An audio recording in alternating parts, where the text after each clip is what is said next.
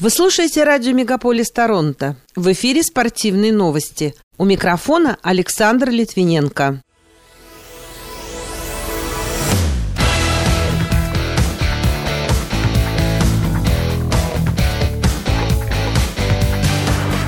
Мари Филипп Пулен и Бриана Дженнер названы капитанами женского хоккейного клуба «Монреаль». Руководящий орган хоккея провинции Ньюфаундленд и Лабрадор принял решение запретить рукопожатие после матчей в низших лигах в результате серии скандальных инцидентов.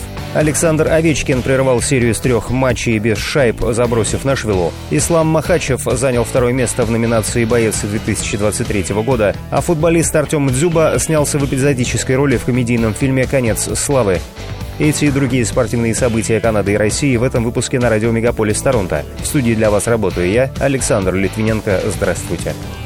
Мари-Филипп Пулен снова будет капитаном профессиональной женской хоккейной команды. Об этом было объявлено в минувшую пятницу во время шоу «Cirque du Soleil» в Монреале, когда артист появился на льду в джерси Пулен с номером 29 и буквой «С». Защитница Эрин Эмброуз и нападающая Лора Стейси будут помощниками капитана. Напомню, в Монреале Пулен была капитаном канаденс из канадской женской хоккейной лиги до того, как эта лига закрылась в 2019 году.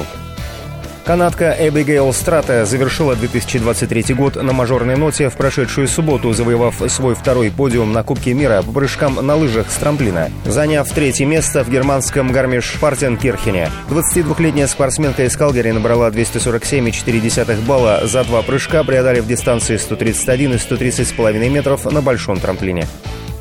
Участники организации столкнулись с проблемами, которые привели к дисквалификации как игроков, так и тренеров.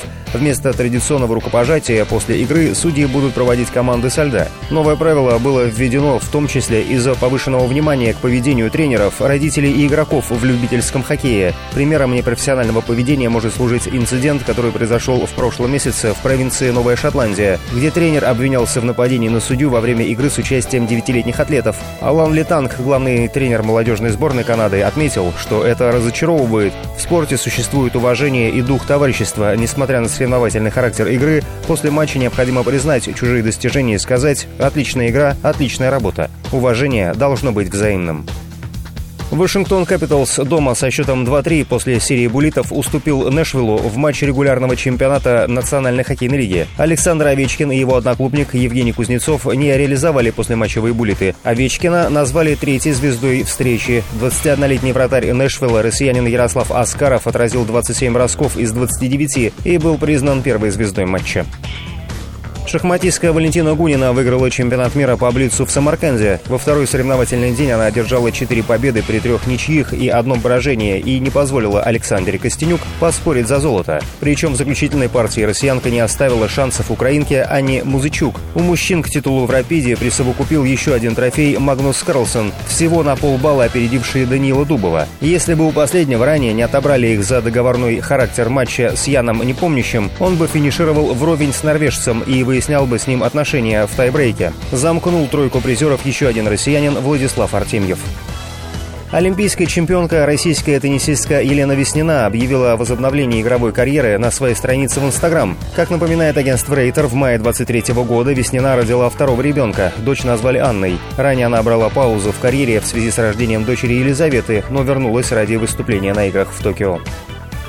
Портал MMA Fighting назвал тройку лучших бойцов смешанного стиля. Первое место занял американец Шон Стрикланд. В 2023 году он провел три боя и одержал три победы. В сентябре, отобрав чемпионский пояс UFC в среднем весе у нигерийца Исраэля Адесеньи. Вторую позицию занял россиянин Ислам Махачев. Он дважды победил австралийца Александр Волконовский и защитил звание чемпиона мира в легком весе. Третью строчку поделили камерунец Фрэнсис Нгану и британец Леон Эдвардс.